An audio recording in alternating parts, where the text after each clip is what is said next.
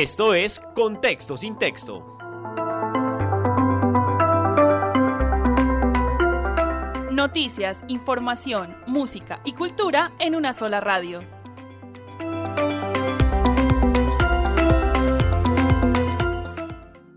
Muy buenos días a todos los oyentes de Contexto sin Texto. Bienvenidos a esta emisión. Mi nombre es María Fernanda Gaitán y me complace mucho estar con ustedes hoy y con dos invitados muy especiales, mi compañero John Hernández y el alcalde José Manuel Ríos Morales. Muy buenos días. Muy buenos días, Mafe. Muy buenos días, John. Un saludo muy cordial a todos los seguidores y, por supuesto, también a todos los oyentes. José Armenia, ¿va bien?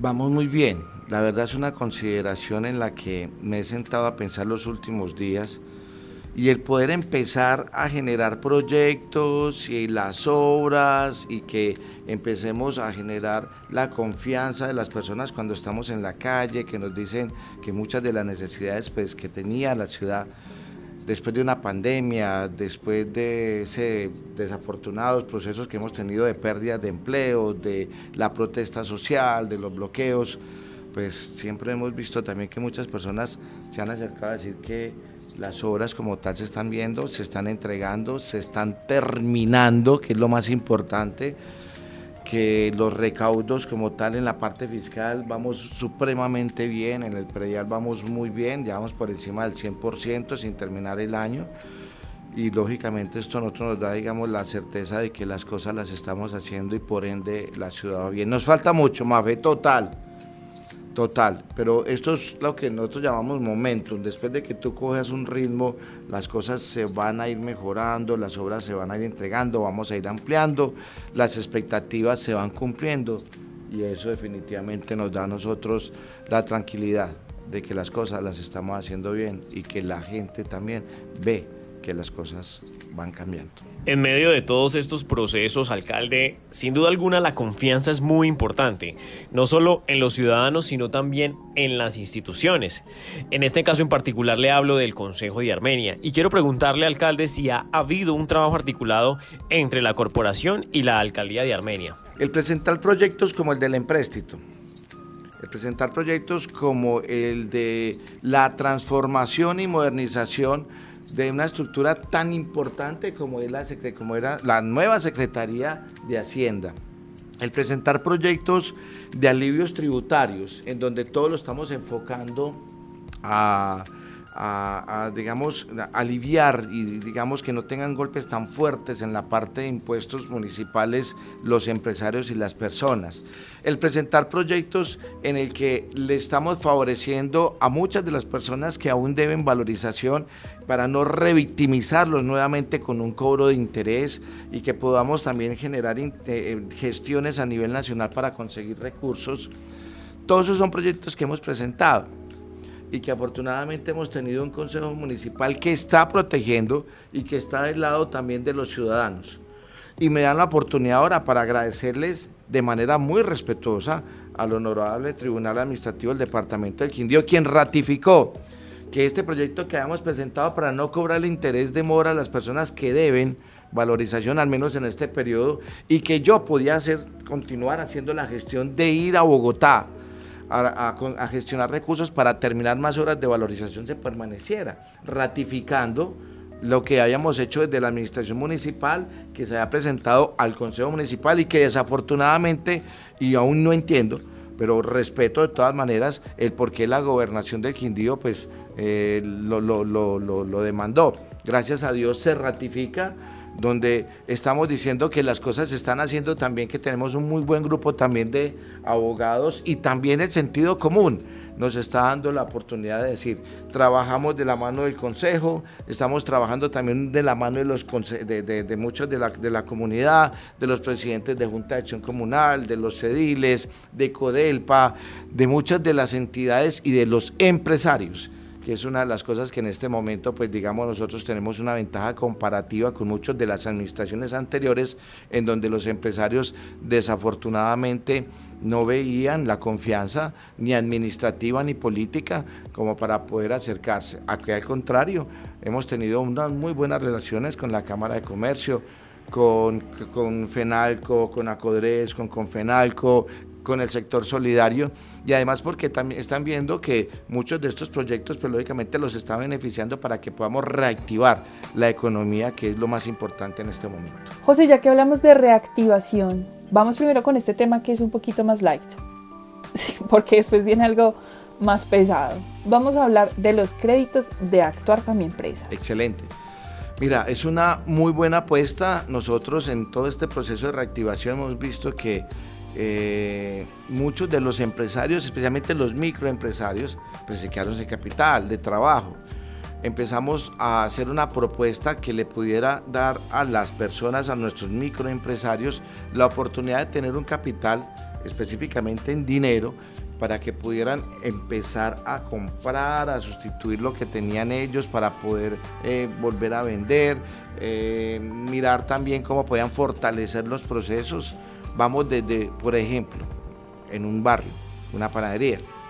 Me decía alguien, yo tengo dos necesidades, José Manuel. Yo necesito una vitrina mucho más grande, pero también necesito una moto para llevar entonces mis pedidos. Empezamos a hacer la valoración de lo que él tenía en facturación y fácilmente le podíamos prestar los 10 millones de pesos. Pues qué bueno que le prestemos los 10 millones de pesos, que en dos días nosotros ya le tengamos listo todo el proceso a una tasa del 1.5% eh, mensual, en donde ya estamos subsidiando el 50%, porque es que esa tasa, por tratarse de este tipo de crédito, microcrédito, Está, puede estar fácilmente sobre el 3.2. Acá la estamos dando al 1.5, le estamos dos, dando dos años para que pague, le damos tres meses de gracia y también le estoy dando un crédito rotativo por 300 mil pesos a cero interés a 60 días. Matado el señor, se compró una moto y me dijo también la va a comprar de segunda. Le dije, no, la verdad yo simplemente te doy la plata estés pendiente para pagar puntualmente, porque el objetivo es que esta misma plata pues la volvamos a reinvertir desde una sociedad como actuar. Y pues está muy contento. O sea, estamos prestando desde 500 mil pesos hasta 10 millones de pesos. Y pues podemos tener, digamos, un universo casi de 6.300 millones de pesos y 1.300 usuarios. Hemos tenido muchísimo éxito con esto, nos estamos yendo básicamente para todos los barrios, tenemos información desde la Secretaría de Desarrollo Social y de Secretaría de Desarrollo Económico acá en la administración y también desde actuar y por supuesto pues cuando estamos eh, en los barrios nos vamos en ese puerta a puerta que ha sido tan interesante y que a la gente le ha gustado tanto. ¿Cómo se ha sentido justamente en esos recorridos? Usted que es una persona de la calle, que le gusta el contacto con la gente, ¿cómo le ha ido? ¿Cómo lo ha tratado la comunidad? yo creo que dentro de esos procesos me dicen, ¿qué hubo? Por fin volvió. y claro, que el año pasado estamos en pandemia y este año pues estamos tratando de que empecemos a ajustar todo lo que eh, estamos haciendo. Pero es algo que uno no puede dejar de hacer como mandatario. Definitivamente me parece que es un ejercicio bonito, mucha, mucha gente nos atiende con muchísimo cariño. Eh, nuevamente estamos otra vez con la dieta del arroz con huevo que me encanta y la tajada y el pedazo de salchichón que ya me está metiendo al último porque la economía está mejorando, el tinto, la empanada, la arepa con queso o sencillamente el sentarnos a conversar y tomarnos una gaseosa en, el andén o, el tinto. La verdad, yo valoro muchísimo eso. La gente en Armenia, la gran mayoría de las personas en Armenia son personas muy humildes, son personas generosas y el trato eh, muchas veces le dicen, pero ¿qué está haciendo a las 11 de la noche? Por ejemplo, como lo estamos haciendo en cada una de las comunas, pues escuchándolos. Y han salido de allí unas, unos planes de acción muy importantes. Aquí, si nosotros tenemos la capacidad de endeudamiento, tenemos una eficiencia de fiscal tan buena como la del 2020, que logramos pasar del último puesto en el 2019 al 2020. Y hoy que tenemos un, digamos, un presupuesto en el que vamos ya por encima del 110%, pues nos da, la, nos da la posibilidad de hacer un empréstito y empezar a cumplirle a la comunidad, al país también, porque ya hay otro, otro, otro reto grande que es el de los Juegos Nacionales y yo creo que y también como a las generaciones futuras como es la descontaminación. Ahí me le adelanto un poco ustedes dos, que es tomar el, digamos el proyecto del empréstito, 20 mil millones de pesos para vías, 20 mil millones de pesos para recuperación de todo lo que tiene que ver con la descontaminación. Y si quiere lo ampliamos ahora muchísimo más. 14 mil para cumplir con todos los proyectos que tenemos de eh, Juegos Nacionales, para cumplirle a, toda Colombia y 6 mil para poder terminar algo que definitivamente se nos volvió paisaje y me causa mucha vergüenza y es el mirador de, de ese bello valle que tenemos acá en la secreta, pero que desafortunadamente está a la mitad. Hablando de empréstitos, José, dice la gente, la gente de la calle malintencionada, que el alcalde va a endeudar al municipio. Sí, claro, es como no va, por Dios o sea, con todo respeto, si va a prestar un, va a hacer un préstamo, pues es porque lo va a endeudar, claro que sí, pero lo que hay que hacer es de manera responsable. Mira, yo duré 23 años en el sector financiero. Tuve la oportunidad de participar en empréstitos para la alcaldía, para varias gobernaciones, entes descentralizados. Sé cómo es el manejo. Sé analizar los estados financieros como para que me den, la, a mí la certeza de que puedo resolver eficientemente y de manera puntual los pagos y los compromisos de deuda de que podamos adquirir. Sé que lo más importante para mí en este momento es saber que tenemos una capacidad de endeudamiento que está entre 110 mil a 120 mil millones de pesos, que debemos 38 mil millones de pesos, incluidas las deudas que tenemos de valorización y que nunca en esta administración hemos dejado de cumplirle a un banco. Sé que podemos hacer esto, sé que tenemos la solvencia económica, sé que tenemos el respaldo, sé que tenemos el nivel de endeudamiento, que tenemos un, un endeudamiento bajo pero también sé que es el momento propicio para endeudarse. Hay algo básico. Lo estamos haciendo con una de las entidades más prestigiosas de Colombia, que es Findeter, quien también tiene la posibilidad de hacernos el desembolso de manera directa, con lo cual estaremos teniendo por una tasa del 3% efectivo anual.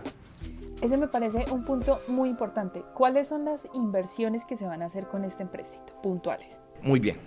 Te repito, la primera que tuvimos nosotros es la de inversión de 20 mil millones de pesos para la malla vial que tenemos esa deuda histórica con los barrios de la ciudad. Acá vamos a invertir 20 mil millones de pesos. Ya vamos a volver a repetir, los barrios como eh, La Fachada, Chilacoa, La Virginia, eh, Mercedes del Norte, la Esmeralda, todas estas que tienen esas vías que nunca han sido pavimentadas. Tenemos otros 20 mil millones de pesos de una gran oportunidad también, Mafi. Vamos a hacer la gestión porque necesitamos descontaminar. Nosotros necesitamos que nuestra ciudad sea sostenible. No podemos seguir contaminando y además también tenemos allí una acción popular que nos obliga a que hayamos una inversión. El año pasado por fin se terminó el plan de saneamiento y manejo de vertimiento. Seis años estuvimos sin plan de saneamiento y manejo de vertimientos. O sea, es como si no nos importara entonces qué era lo que íbamos a hacer nosotros en el futuro para pues, digamos, ir descontaminando nuestras 54 quebradas y nuestro río Quindío. Vamos al gobierno nacional, nos entrevistamos con el ministro de Vivienda, específicamente hablamos también con el, el viceministro de Aguas y vemos esa gran oportunidad y la necesidad de continuar descontaminando el departamento del Quindío, porque es que no podemos negarlo. La Armenia, pues lógicamente está contaminando el resto de municipios también, claro que sí. Y el proyecto que podemos nosotros presentar es la de la PETAR de la Florida, que eso es un colector de 13.2 kilómetros, es uno de los más largos, tal vez el más largo que vamos a tener, que va por todo lo que es el Valle del Río Quindío, pero por todo lo que es la Avenida Centenario. Y además vamos a hacer la planta de tratamiento de PETAR. Eso vale 86 mil millones de pesos. Bueno, entonces ya llevamos 20 mil en descontaminación y llevamos 20 mil en obra para malla vial. Me quedan otros 20 mil. De esos 20 mil hay un compromiso nacional que hicieron estos gobiernos con Juegos Nacionales. Con los Juegos Nacionales, claro, pues yo cómo voy a permitir que otra vez Pereira y Manizales diga que sí tienen todo y nosotros no. Por Dios, no. No, no, no lo va a permitir, ni Cali. Ellos tres tienen, tienen muy adelantado toda esta infraestructura y me da pena cada vez que yo voy a, esas reuniones donde nosotros no hemos podido adelantar. Dos, 14 mil vamos a hacer la reparación, mantenimiento y adecuación del de, eh, Coliseo del Café, del Coliseo del Sur, del gimnasio, del gimnasio que tenemos en la, en la Villa Olímpica, de la pista también que tenemos atlética Y hay una obra importante que en su momento eh, la tenía la gobernación, pero que ya desistió de hacerla, que es la de la bolera popular o la bolera pública. Entonces ahí van 14 mil millones de pesos. Me quedan 6 mil. El día que hicimos la inauguración y lanzamiento de Ciudades Sostenibles y Competitivas, que es una hoja de ruta con la cual las ciudades más importantes del país han hecho uso de una planificación estratégica de compañía de Findeter que ha marcado la diferencia entre ciudades como Pereira, Manizales, Montería, Barranquilla, Pasto, Pereira hace 16 años es ciudad sostenible y competitiva. Hace 16 años arrancaron, por eso es que es que la planificación es importante y cumplir esa planificación. En el lanzamiento yo tuve, digamos, eh, la idea de hacerlo directamente allí en el Parque la Secreta. Hermoso. Pero, pero también me decían, venga, ¿y esto hasta dónde va? Hasta ese punto en donde se pierda ya otra vez en, o sea, está inconclusa la obra, nunca la hemos podido terminar. Yo tengo 51 años y yo me acuerdo que, que una de las obras también importantes fue que hicieron, eran como unos, eran, eran unos, digamos, una parte en concreto y, un, y, una, una base. Y después eso se tuvo que tumbar y empezamos a hacerla más bonita, pero nunca se ha terminado. Y esa es la entrada, esa es la vista que tenemos nosotros también de nuestra ciudad y de ese hermoso escenario que nosotros tenemos, que es precioso, ese paisaje. Entonces, si sumas 14 mil y 6 mil, da 20 mil, ahí está. Entonces, con eso da 60 mil millones de pesos, con las cuales vamos a hacer estas obras. Alcalde, cuénteme un poco y contémosle un poco sobre esa intención suya de apostarle a lo verde, a esa capital ambiental de Colombia lo más lindo que tiene nuestra ciudad.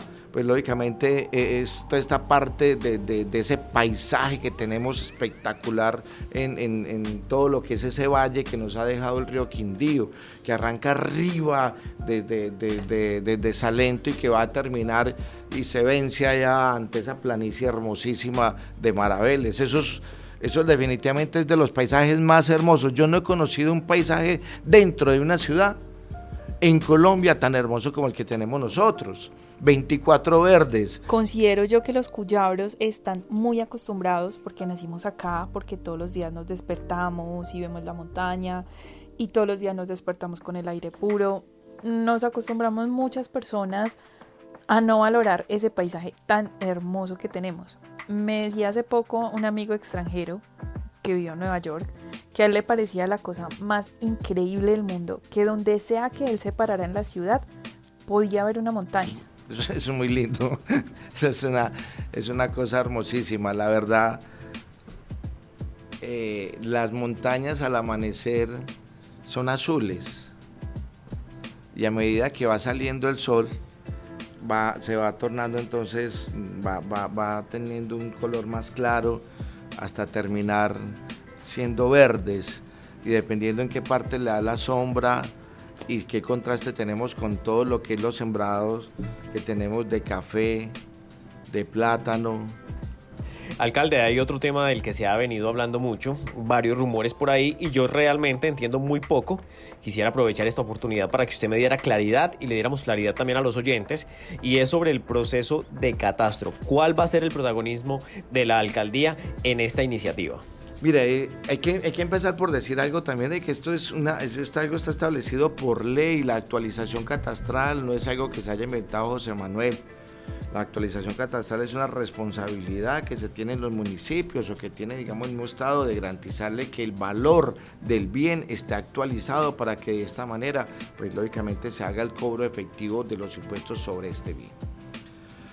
Llevamos un atraso como en todo, o en mucho, en todo, no, en mucho de lo que tenemos en nuestra administración, casi de 2013, casi de ocho años, donde no hemos podido hacer la actualización. Y esto también se trata de un asunto de equidad. Vamos a hablar de predial.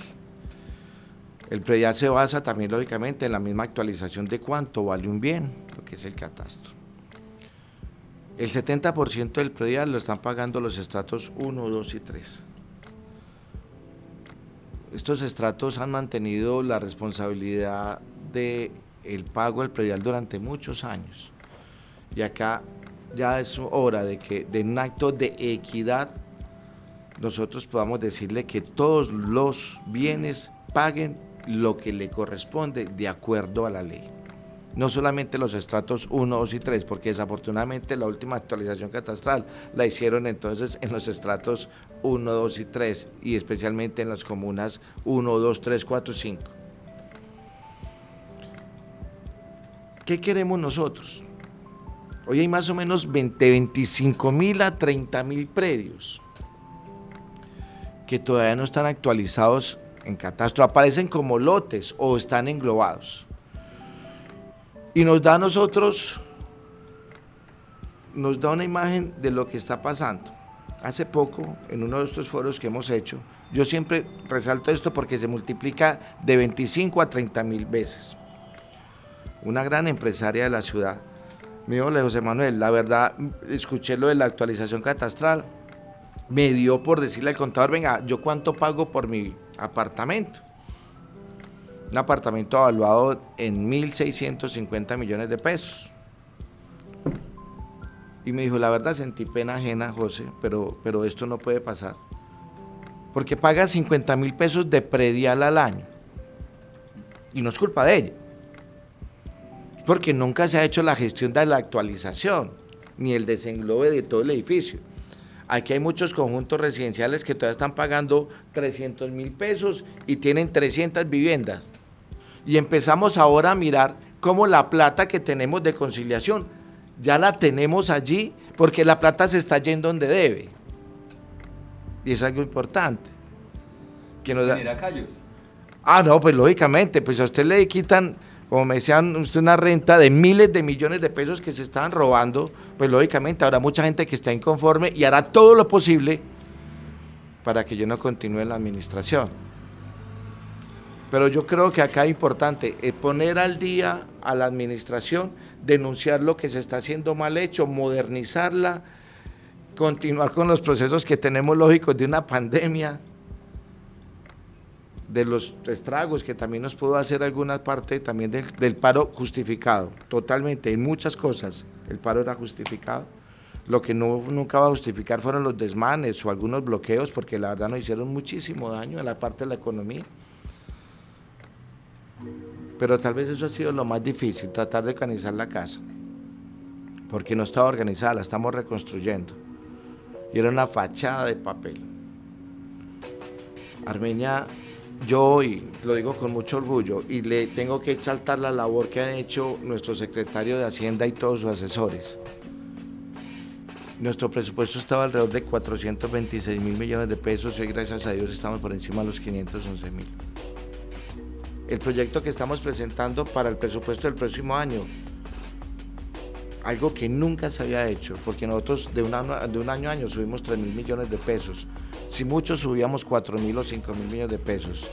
El presupuesto que vamos a presentar con la ayuda de Dios es de 530 mil millones de pesos. Con la ayuda de Dios nos vamos a subir 100 mil millones de pesos que se tiene que ver reflejado en qué? En obra de infraestructura. Alcalde, la valorización es una herencia maldita. Usted como persona sin duda siempre la ha rechazado, la rechazó desde tiempos atrás, pero desde la legalidad y como alcalde es consciente que esto está vigente, que hay que cumplirlo, que hay que acatarla. ¿Cuál es el compromiso que usted como alcalde adquiere hoy con la ciudadanía? Primero que en serio, si van a hablar de mal de valorización, invíteme, yo llevo lo que quiera. Nefasto. La valorización fue algo horrible que le pasó a nuestra administración. Entonces el proceso de valorización fue algo terrible para, para la confianza, para la inversión, para todo. Yo siempre me opuse a la valorización, yo creo que fui vehemente en más manifestaciones de valorización. Pero hoy como alcalde yo tengo que ser consciente que a los armenios se les mintió. Y como alcalde y como representante de la institucionalidad, ¿qué es lo que tengo que hacer yo? Hacer todo lo posible para cumplirle a las personas. La estructuración técnica y financiera de la valorización horrible, el estudio socioeconómico totalmente disperso, mal hecho. Pero aún así yo tengo que respetar que en su momento los ciudadanos fueron engañados y votaron por la valorización. ¿Qué me corresponde ahora como alcalde?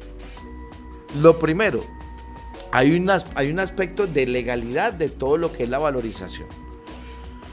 Y las personas que cumplían, se cumplían cinco años este, que no habían pagado, si yo no mandaba ese recordatorio de pago o mandamiento de pago, pues sencillamente yo entraba en un delito de un detrimento patrimonial por 52 mil millones de pesos y que los tenía que pagar yo y también por la cantidad de una vez me mandaban a la cárcel. Yo dije, no, un momentico.